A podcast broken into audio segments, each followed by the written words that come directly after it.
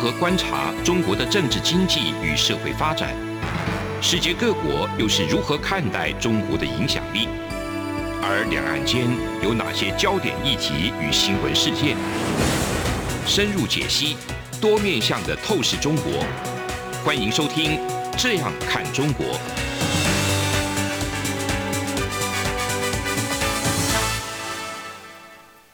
各位听众朋友，大家好，这里是央广的《这样看中国》，我是富察。然后我们的这个语坛人士张正台长，台长，我们今天谈这个一胎化政策到三胎化政策，三备胎，对，三 对三备胎。变三，对中国大陆叫三孩政策，三孩三孩政策，三个孩子，对，就是三个孩子的概念。那我们一胎化，你一定很清楚嘛，哈？对我我有印象，对，中国就是一胎化，嗯。那那个时候，我们我们小时候是听到的是两个孩子恰恰好，这是台湾的情况。台湾啊，一个孩子不算少。OK，那时候应该也是台湾没有那么硬了，不是强迫你要生一个，对，是鼓励你一个孩子不算少，嗯嗯，但两个刚刚好，两个刚刚好。OK，现在可能台湾也许也想也希望大家变三胎化、五胎化，但是。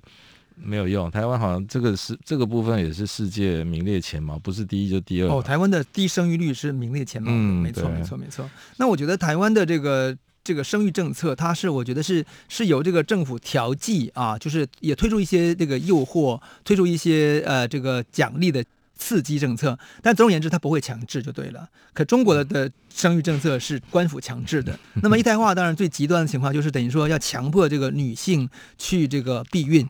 然后，如果女性本身已经就是怀小孩以后要强迫打胎，嗯，好，那产生非常多残忍的情况。听说还有生出来之后淹死那种。呃，对，还有那种就是可能是生出来再再处理的，就是这个都有，而且在各个比较呃乡村地区就是非常的残暴。嗯，这个其实我们看到很多相关的书出版过来描绘这个现象。嗯，对，那一胎化政策它实际在实际是在一九七零年代的末期才开始实行的。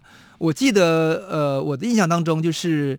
我我是在一九七零年代年前期出生嘛，那个时候还没有完全要求一胎化，那个时候还是人多好办事吧？那个时候不是，那时候是强调是两胎化，也是跟台湾一样，啊、对。然后后来发现是说，呃，这样两胎也不行，就迅速变成一胎化。所以像我在这个中国认识的很多朋友，在一九七零年代。一九七五年以后出生的大部分都是一胎化了，就家里只有一个独生子、独生女，就就独生就是独生子女的概念。对，那么然后这个政策推行了三十多年之后呢，到二零一五年，中国开始推行两胎化政策。这个可能大家不清楚，嗯、没听过。对，因为你看，二零一五到现在不过五年嘛，马上就改成三胎化，所以我还想说，哇，如果中国这个如果生育是那么简单的事情，中国政府就一定推 推行五胎化。真的，因为矫枉必须过正，干脆一次推五胎化。对，然后呢，你说你生三个，我就我就达到目标了。生三个是基本，生五个就才对。这但是这是我觉得这是蛮荒谬的了，因为生育真的不是那么简单，而且让你生跟控制你不让你生是更难的一一件事情，对不对？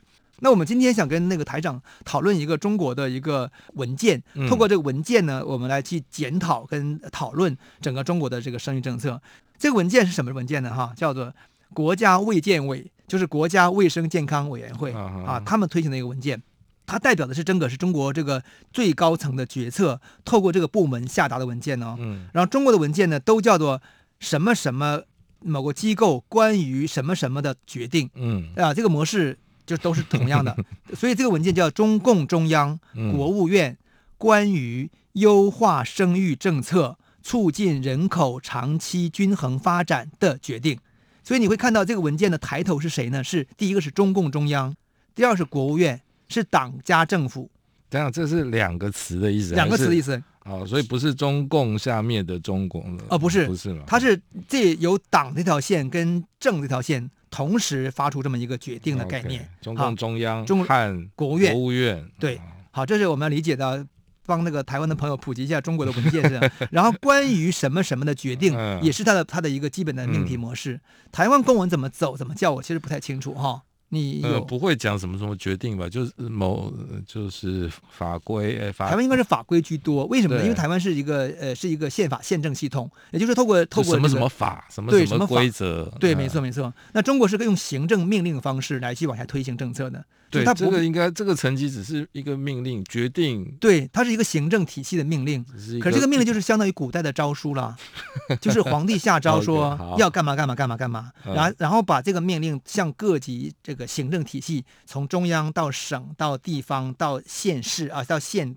到村庄，它也是一个法的概念，就是规则。它是规，它是法条。法条。那这个法条，呃，呃，行政法条。嗯。它有点像那个美国，比如川普，他有个美国总统有特别的一些推动一些行政法的概念。嗯。这个法呢是跟议会的立法是没关系的，他有这个权限。嗯。但中国是完全是透过这样一个行政方式的这个规定去传达各种东西，而没有立法。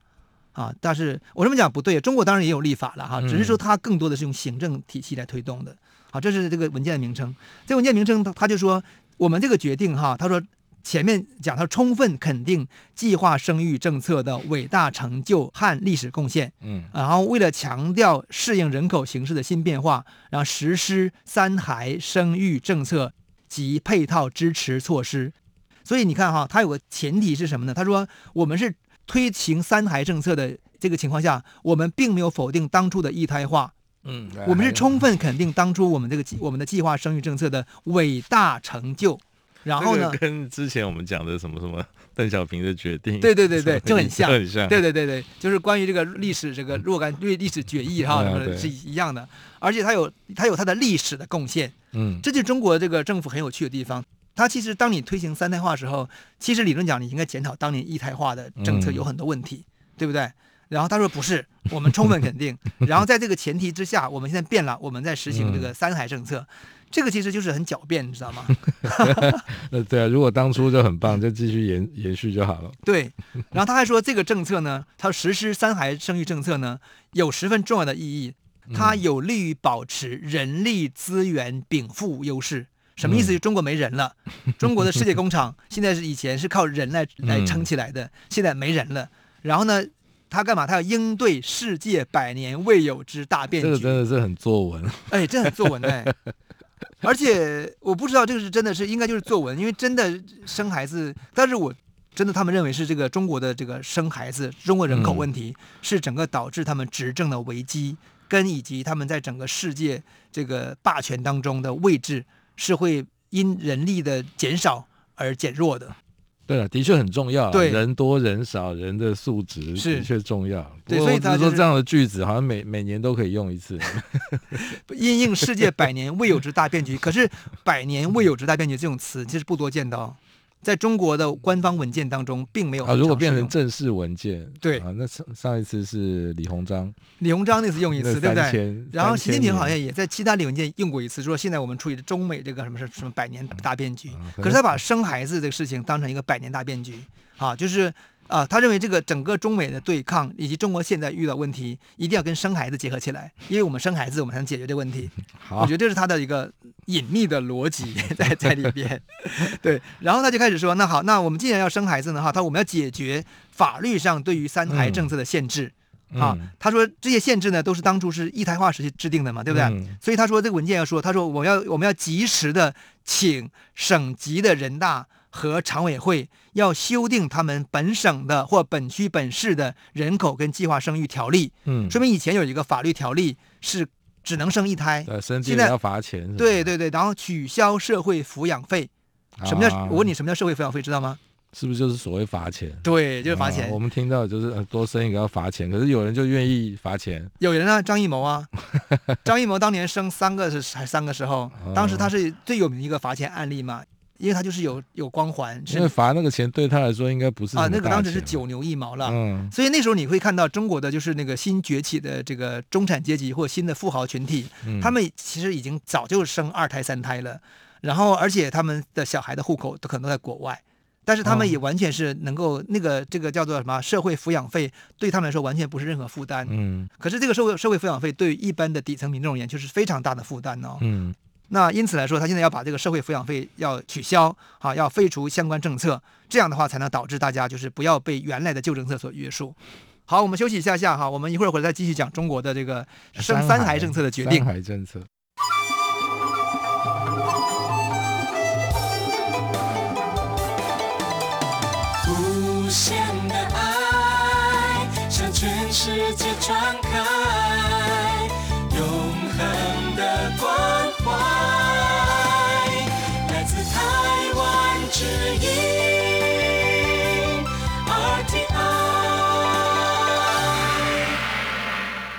好，我们回来继续讨论中国的三孩政策哈。那这个文件呢，这个决定呢，他说的很有趣。刚才讲说要取消社会抚养费，而且他说要把这个入户、入学跟入职等这个跟个人生育情况全面脱钩。嗯，那你看这句话什么意思？这句话就说以前你如果多生一个的话，你就没法买房子，入户就没法报户口 啊，没没法买房子，入学你就没法上学，入职没没法工作。所以你看当初为了推行一胎化的时候，实际上是采用非常残酷的，就是。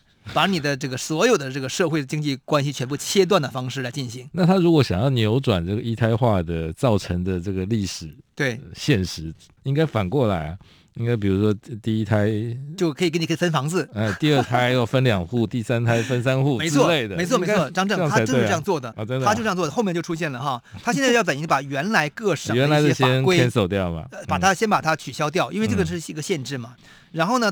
那个下面就谈到说，那么如果要生孩子的话，因为生育的主角是女性嘛，对不对？嗯、所以解决母婴环节问题就变得很重要。嗯，那就有很多母婴政策，这个我们就不谈了。然后他马上下面谈说，那如果要小孩生出以后，不是要一个普惠托育吗？对不对？嗯、就是怎么怎么养养养小孩的问题嘛。嗯、那么发现现在这个这个问题很严重，为什么呢？一九七五年以后，如果都是独生子女的话，请问现在中国有多少独生子女？有一种说法是两亿的独生子女，嗯，就两亿的独生子女，他们假设男女比例相同的话，他组成一个一亿个家庭的话，啊，那他们的这个生育压力是非常大的，嗯，对不对？比如说，那谁托育呢？还要上班，所以他就说，希望呢，就是体制内的单位要承担这个责任。什么叫体制内单位？就是我小时候的情况啊，就是小时候你从念书到洗澡啊，到真到洗澡，到这个这个去看电影。到干嘛？全是在工厂解决的。啊！就比如央广要设一个对。托儿所，央广托儿所，嗯，小学校，然后央广还要设这个食堂，嗯，央广还要设这个家属宿舍，家属宿舍就是你的员工的住也住的央广。然后他这个要求是要求私人企业也不是是一定是体制内的单位，先先是公，一定是国营的，国营那私营他没法要求，嗯，对。那你想想看，如果这样的话，其实会发展成什么样？就完全是计划经济再现嘛，对不对？呃，他说要求工厂跟单位展开托育服务啊，就是回到改革前的情况，但是他也不能完全放弃市场啊。他说要培养一些民族的托育品牌，这个词还蛮可爱的，很可爱哈。民族品牌对。幼稚园，幼稚园 民族品牌，他意思就是我们是要我们国家控制的民营资本的哈，不是那个外资，不是你台商跑到我们那个大陆去开幼幼儿园，对对对，对，他是这个概念对。然后就回到家庭了，他说，那你如果家里要生三个小孩的话，一个独生子女家庭如果生三个小孩的话。它意味着什么呢？意味着说，这个独生子女 家庭上面有四个老人要抚养。哇，嗯，下面有三个小孩要抚养，二打七。哎，请问我们在台湾一般的中产阶级家庭，如果遇到这种情况，该怎么解决？所以很痛苦，非常痛苦。我觉得是不可能的事情了，真的是不可能的事情。我们现在不要讲说，我们如果是那种就是说，呃，一个小孩还有老人要处理的话，其实已经头都头都大的不得了了。嗯、你不要讲这个情况，可是这个情况在中国就是一个活生生的现实啊。所以中国有个特别词汇，叫形容这个家庭，叫做计划生育特殊家庭。这个词汇呢，就是如果你不去细想它什么意思，你还是不知道。说白了就是独生子女组成的家庭，就叫计划生育特殊家庭啊。这种家庭就叫做计划生育特殊家庭，这是中国官方词汇了。Uh. 对，他们认为这个就是一个。在计划生育时代产生的独生子女所组成的一个家庭，可是恐怕是很普遍的特殊家庭。我觉得很普遍，所以就是有一个一本书叫《大国空巢》，嗯，那他们这个这个作者就有研究这个中国的计划生育，他是认为中国有有将近两亿多独生子女组成的家庭，嗯啊，这个是非常大的一个数字。然后这本书呢，当初在出版时候啊，就是中国是禁的，所以他只好跑到香港出版。零七年在香港出版，嗯，因为零七年中国还在实行一胎化政策。嗯，然后等到二零一三年的时候呢，中国国务院有一个叫做发展研究中心下属的出版社，就把这个在中国出版了，也叫《大国空巢》。然后这是二零一三年的同样的内容吗？同样内容，同一本书，同一本书。以前是禁书，不能出版。后来呢，过了这个六年可以出版了。然后出版后的一年以后，发生什么事情呢？中国开始推行二孩政策，说明什么？说明他发现说大国真的空巢了。这个书。反映的问题是对的，这是预言书。对，然后我现在要重新扭转舆论，啊，我们必须生二胎，然后从二零一五年的二胎马上切到二零二零年的三胎，很快，这就是一个中国的一个非常独特的一个背景哈。那然后你会看到说，他要怎么就是照顾这些由两亿独生子女所组成的计划生育特殊家庭的三孩的政策呢？他说要安排这种家庭的老人可以住公办的养老机构，嗯哼，就是国国家大量办养老院。然后这个，你只要是属于这种家庭的小孩，你的爸爸妈妈可以无偿或低价格的去 养老，然后把老人家送到那边，对，你不用担心，专心养小，专心生养小孩。没错，没错，没错，对，这是概念，对。然后呢，刚才讲就是还有那个体制内的单位可以帮你去做托育服务嘛，嗯，反正你只要生就好了。你的老人我有有我要管，小孩我也可以管，就是国家托管，好这个概念，这个是典型的中国的思维方式啊，因为中国是不用市场去解决。嗯，是用政府来解决，是用计划经济的方式来解决的。然后它还有个制度很有趣哈，这个我要跟大家介绍一下，它叫做定期巡访制度，有一个叫双岗联络人，这个是我觉得是对于隐私非常大的一个，呃，这什么意思啊？什么意思？就是就是你任何一个家庭要生小孩的话呢，我跟你设置两个联络人，嗯，一个联络人是社区的，街道社区的，比如街道大妈。他就定期来了，说：“哎哎，生了没？还是哎，最近情况还好吗？这个是不是这个准备要准备生第二胎啦？好，这是社区的。嗯、然后另外一个是是你的工作单位的联络人，哇，所以他是两个角度共同给你施加压力。辅导长，对。那可是这个双岗联络人制度哈，你不用觉得很新奇，在中国没有人不熟悉。为什么呢？就是当年计划生育时候也是这样的制度，就是你的单位跟你的街道社区同时给压力说：哎，不能生哦，不能怀孕哦，啊，你们你。”昨天你你丈夫从外地出差回来了，你要那个怎么怎么样，非常破坏隐私的一种制度。你看那个现在那个中国在新疆也实行这种制度啊，就是维吾尔家庭当中要派一个汉人干部，然后去定期访谈他。我看到这种新闻，觉得人类学家对，觉得实在 实在是不可想象。但是这种制度就是是中国这个要靠大量的政府出钱人力给钱来完成的。然后最后呢，他说如何到落实跟保障这个三孩政策呢？他的文件是说，要主要领导亲自抓，层层传导压力，狠抓任务落实。你看那词汇啊，狠抓、传导压力、亲自抓。中国的政治什么情况？就是只要是领导亲自抓，一定会很顺利的通行。但是这个过程可能会是会不人道，是不法治啊，这个是不好的。可是呢，一定会达到效果。就跟当年说我们要改革开放，招商引资。领导要狠抓，亲自抓，大家就捞钱，所以中国很快就很有钱。现在是请领导要亲自抓生三孩啊，这是我觉得就是这个文件当中哈，我们简单梳理一下，大家反映一下说，这是中国的呃这个叫做行政行政模式跟中国解决问题的方法，嗯、就是这个文件是传达到各地区各街道，然后主要领导也都会，然后每代他每天大家学这个文件，研究文件怎么去把它完成文件。而且呢，还有考核，可能每定期就说，那你们这个、你们这个指标，你们这个地方的三孩政策指标到了什么程度啊？有没有达到指标？如果没达到指标，你的领导的乌纱帽是不是可以要不保？这个情况跟现在中国打疫苗很像。嗯，中国打疫苗现在是也是有指标的，所以就会出现你看那个当地的县啊，从农村把一些老八九十岁老太太抓去打疫苗，然后背她打疫苗，说啊，我还背你，你看我对了多多多孝心，可是。可是那种你知道吗？他是 完全是用这个计划经济的指标方式来完成政治任务、政治动员，其实是很可怕的。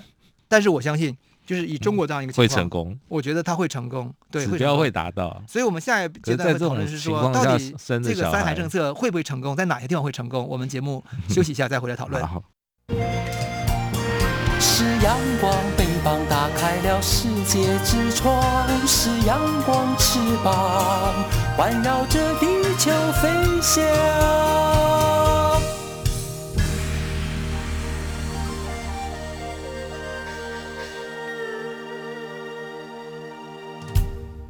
好，我们回来继续聊这个中国的三孩政策，看它是否会成功哦。台长，你觉得会成功吗？照你前面的分析，应该会成功吧？会成功。如果狠抓、亲自抓会成功。我我比较担心的是，在这种狠抓、亲自抓下来的小孩，他的父母心里会不太舒服吧？我觉得，我觉得一定会。你想看那个一胎化，其实已经产生这个情况了嘛？嗯、一胎化里面那个整个的小孩，在这个四个老人的照顾下之下，然后其实整个他们的成长当中，他的心理是扭曲的。对对，就是我我生了第三个孩子，然后我要跟那个两个双港联络人，对，好像他们的功劳一样。是是是是 是他们的是他们的功劳跟任务哦，对也是他的业绩哦。我这一对父母在我们在生小孩的时候的心情，可能不是很很正常，不是很正常。好像是对对对对，我觉得这就是变成一个生小孩变成一个政治任务，跟政治摊派一样感觉哈。好，我我我在想，就是说，到底就是这样一个政策往下推行当中，在中国会遇到一个什么样的反应？然后我们知道，当然很多知识分子他们就是一定会反对嘛，哈，或者认为这个政策太简化不人道，这是一定有反对的声音。但是我在想说，看他在哪些地方可能会取得成功，我们分层次来谈。好，我首先认为说，在大城市，比如上海、广州、北京这种大城市，中产阶级的中上层，我觉得很难取得成功。嗯，啊，因为那个压力太大。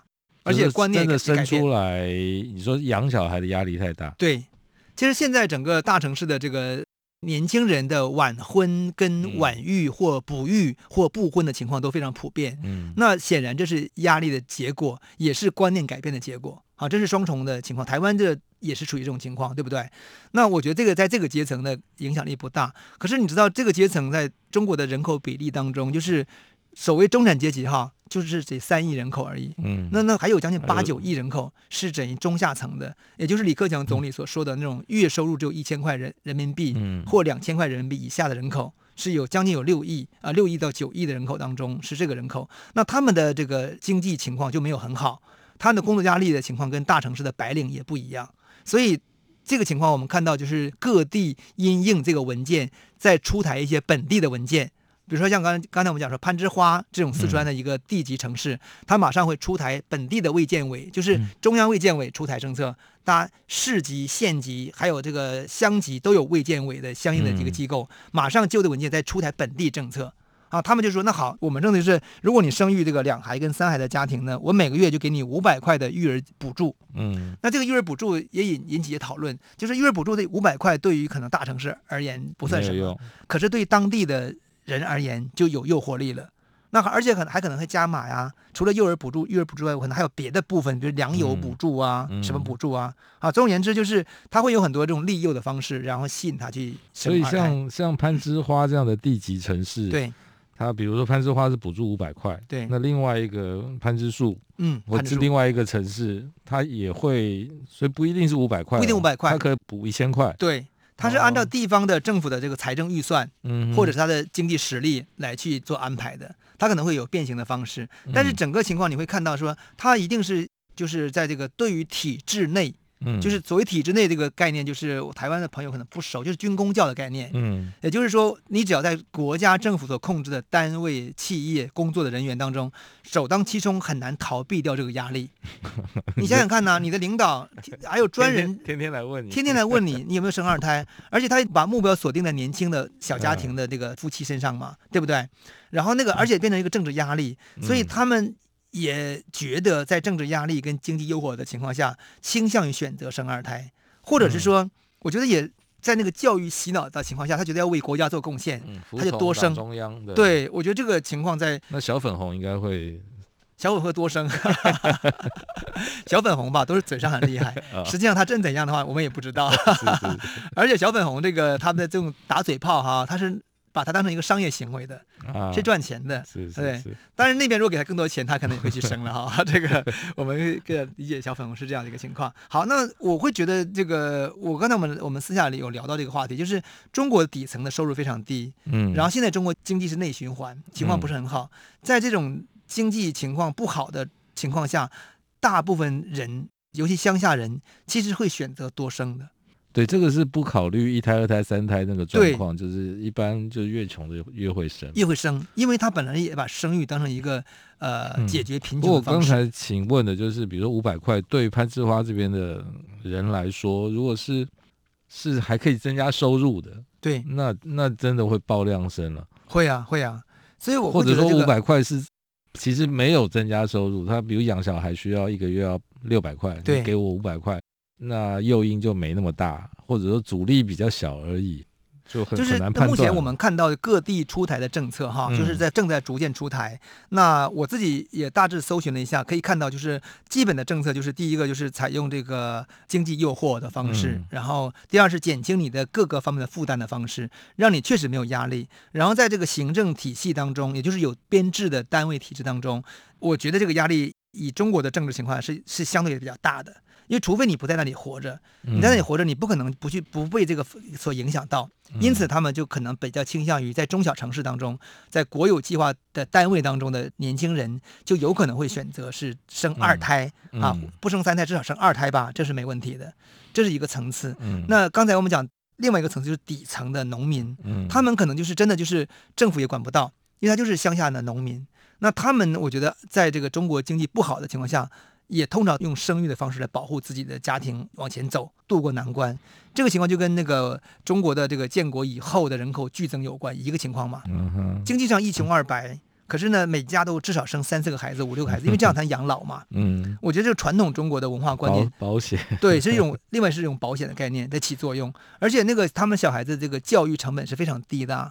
我自己小时候，包括我们同龄人。小时候在乡下成长的经验，其实真的是父母都不用管你，也不用花什么钱，就是小孩生出来有饭吃就好了，然后有衣服穿就好了，多一双筷子。对对对，然后你就长大了，对，然后长大就是劳动力，对于家庭来说是劳动力，对国家来说也是应应这个未来这个百年变局的重要的人口 人口，所以我会觉得这个三孩政策，我个人认为说其实是有可能成功的，嗯，是有可能，因为它符合人性的。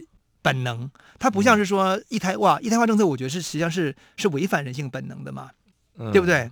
不，那个 就是回头去看当时的经济状况，对，像现在台湾的少子化。也不是谁鼓励的，是没错，是这个啊，当年有鼓励，可是我相信当年也没有很成功吧？没成功，我觉得就是经济发展到一定程度以后，自然的选择是这样的。欧美也是如此。你说三胎化在大陆会成功，是因为还有还有普遍的很很大量的人是。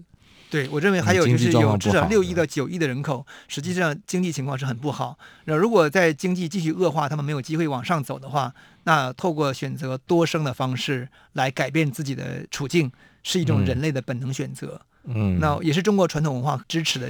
我觉得这个可能性就比较高。那比较难的就是那种大城市的那些中产阶级的中上层，嗯，啊，这种在这种白领啊，或者在外企或者说哪里去工作的那个，他们可能是因为观念的改变啊，因为经济的压力。然后可能也很多人也移民到国外，那可能每月五百块不五千块，也许五千块也可能也 诱惑力也不大，更大，对，可能也不大，对。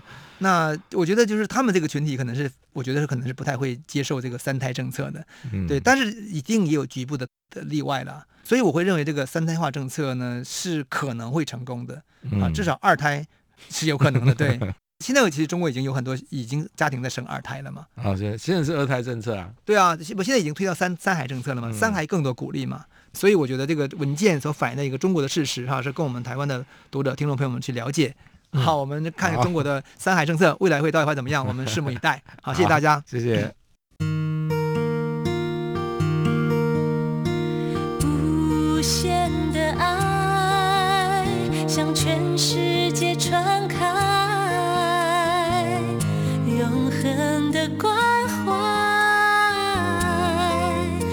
来自台湾之音 RTI。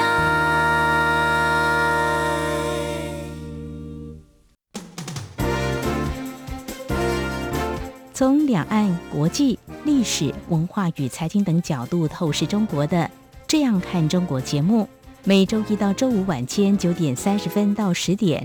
在中央广播电台播出。如果您对这样看中国节目有任何收听想法或意见，欢迎寄信到台北市北安路五十五号，也可以透过电子邮件的方式。节目有两个信箱：二零二零 at rti 点 org 点 tw，或是二零二零零二零三 news at gmail.com。再次谢谢听众朋友们的收听与支持，请持续锁定每周一到周五晚间九点三十分到十点播出的《这样看中国》节目。